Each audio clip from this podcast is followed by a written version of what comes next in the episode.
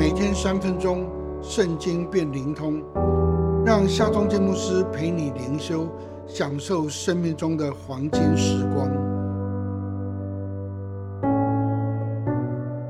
耶利米书二十六章二到三节，耶和华如此说：你站在耶和华殿的院内，对犹大众诚意的人。就是到耶和华殿来礼拜的，说我所吩咐你的一切话，一字不可删减；或者他们肯听从，个人回头离开恶道，使我后悔，不将我因他们所行的恶，想要施行的灾祸降于他们。亚基王登基的时候，年二十五岁，正是大有可为的年纪，无奈。他却行上帝眼中看为恶的事。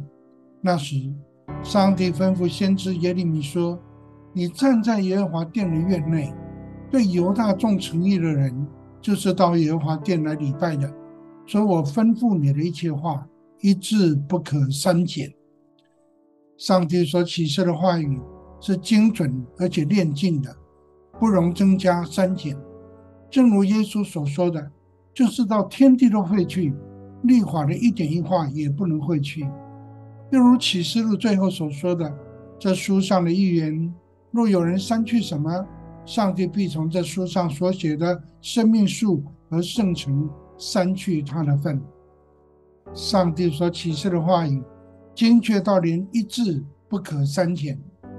其目的不是为了要约束、限制我们在律法的框架之下，而是要让我们活在上帝的。慈爱恩典中，乃是要让人回头离开恶道，不遭灾祸。